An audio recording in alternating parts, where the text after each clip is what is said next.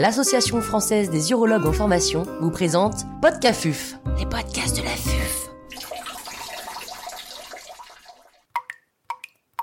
Devenir maman quand on est interne en urologie. Docteur Margot Felbert, Interne en urologie nous parle de son expérience.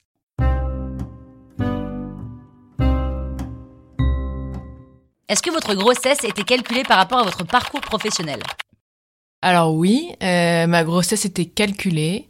En tout cas au début, vous le savez, en tant qu'interne, euh, on a un parcours qui est plutôt euh, tracé avec 5 ans euh, d'internat et au sein de ces 5 ans, on a le droit de faire quelques pauses. Donc j'avais prévu de faire une pause tout en calculant quand même, de pouvoir valider mes semestres pour pas perdre trop de temps dans ce parcours professionnel. Donc c'était calculé, on a réussi à, être dans les calculs et puis malheureusement un événement est arrivé, c'est-à-dire que j'ai fait une fausse couche après, on s'est dit bon bah tant pis, on calcule plus. Et puis finalement, euh, le bébé est arrivé au bon moment et tout s'est découlé euh, d'un coup. euh, Il y a eu aucun stress. euh, donc euh, finalement, c'est bien de calculer, mais il faut aussi savoir que si on calcule pas, tout peut s'arranger. Et euh, le plus important, c'est d'avoir un bébé en bonne santé. À aucun moment, je me suis sentie jugée. Euh, Aujourd'hui, je pense qu'on est dans une spécialité qui se féminise beaucoup, comme on en a déjà entendu dans d'autres podcasts. Donc aujourd'hui, euh, être maman, euh, être une femme en urologie, il n'y a aucun jugement. Avec le bloc opératoire, euh, il y a eu des moments un petit peu compliqués parce que c'est des longues journées, des grosses opérations. On peut être un peu fatigué, un peu moins performante. Donc euh, c'est vrai que de temps en temps au bloc, c'était un peu difficile. Mais euh, on sait qu'on n'a pas forcément toujours envie de montrer que c'est difficile et on tient le coup pour toujours être là. Physiquement, j'ai réussi à tenir. C'est vrai que notre vie sociale a un peu diminué parce que je me couchais tôt, euh, qu'on a des grosses journées et qu'on commence en général entre 7h30 et 8h. Donc euh, il fallait quand même avoir des bonnes nuits pour tenir toute la journée. Et j'ai tenu, j'ai tenu euh, jusqu'à devoir m'arrêter puisque j'ai fait une menace d'accouchement prématuré à environ 7 mois et demi. Donc là, en fait, ça a été une sonnette d'alarme et là, j'ai dû m'arrêter du jour au lendemain. Ça n'a pas posé problème puisqu'au final, euh, j'ai été hospitalisée deux jours et après, euh, j'ai été alitée chez moi et puis après, il y a eu le confinement. La validation de stage, il n'y a eu aucun souci puisque un semestre dure six mois et on a le droit de le valider si on a fait quatre mois pleins.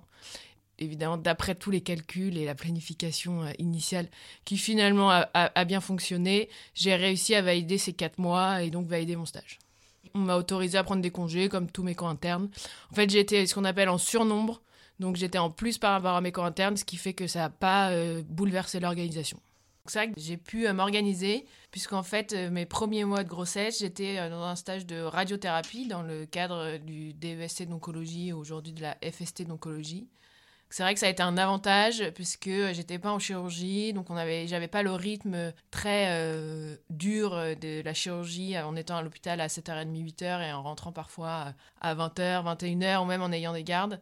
Et C'est vrai que ça, si on peut le faire et qu'on arrive à s'organiser pour, je pense que c'est une bonne chose d'avoir un stage plus sympa et plus cool euh, les premiers mois de la grossesse qui permet de, de se reposer, de pas avoir le stress euh, des gardes, de la fatigue, euh, les premiers mois où vraiment, euh, en tout cas pour ma part, j'étais fatiguée et j'avais des, des symptômes désagréables de la grossesse.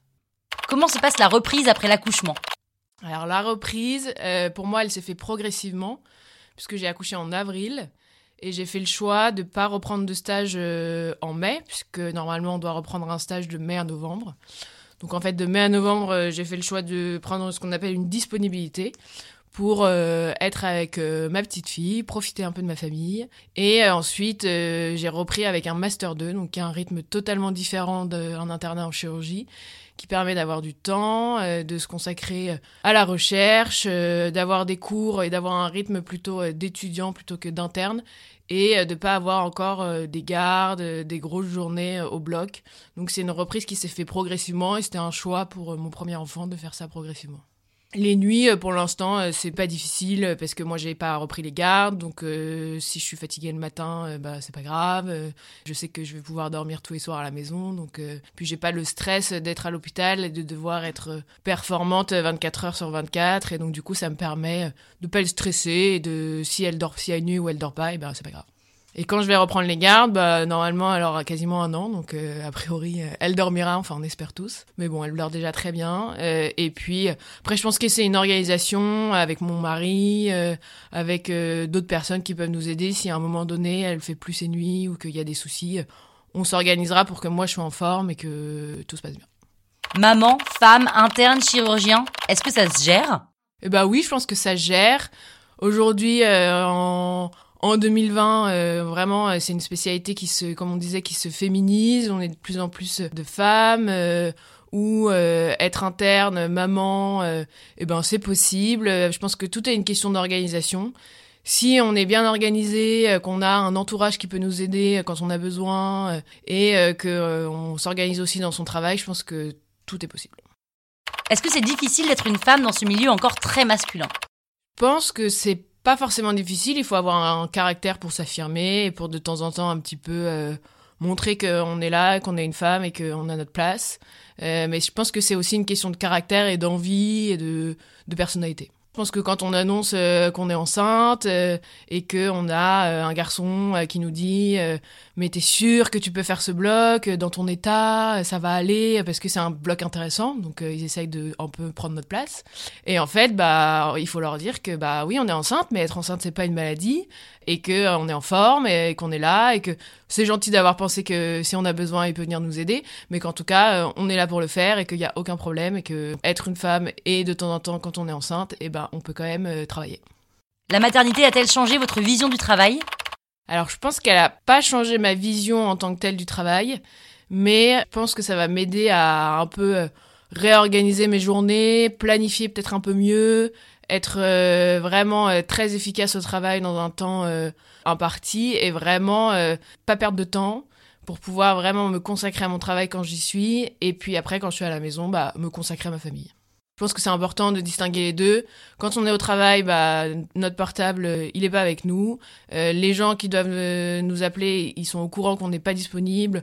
On peut être au bloc pendant 6 heures sur une opération et ne pas répondre. Et donc, dans ces cas-là, notre entourage, ils sont au courant que s'il faut faire quelque chose, s'il y a quelque chose qui va pas, et eh ben, on n'est pas joignable. Il faut qu'ils prennent les décisions à prendre. Et euh, si on doit rentrer euh, à 22 heures le soir, et eh ben euh, il faut que notre enfant ait dîné, pris son bain, qu'il soit couché et, pas nous attendre. Et je pense que ça aussi c'est le rôle de l'entourage, du mari, des aidants autour de nous. Et c'est encore une fois une question d'organisation. Si vous aviez un conseil à donner à toutes les étudiantes qui se destinent à la chirurgie? Alors moi, ce que je peux vous dire, c'est que on a la chance de faire un métier qu'on aime, qu'on a choisi, qui, euh, je pense, pour nous est, vraiment une vocation, qu'on n'a pas envie de forcément tous les jours de le mettre de côté pour notre vie perso, euh, mais je pense que c'est important de continuer euh, notre carrière, de la créer, de vraiment travailler pour les objectifs qu'on se fixe, qu'on va rester à l'hôpital ou pas.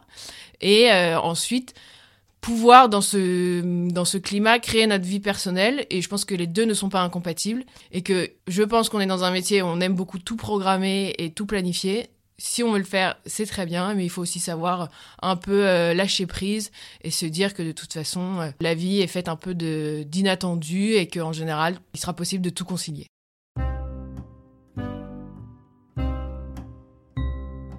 Un grand merci au docteur Margot Felbert pour son retour d'expérience. C'était Podcafuf,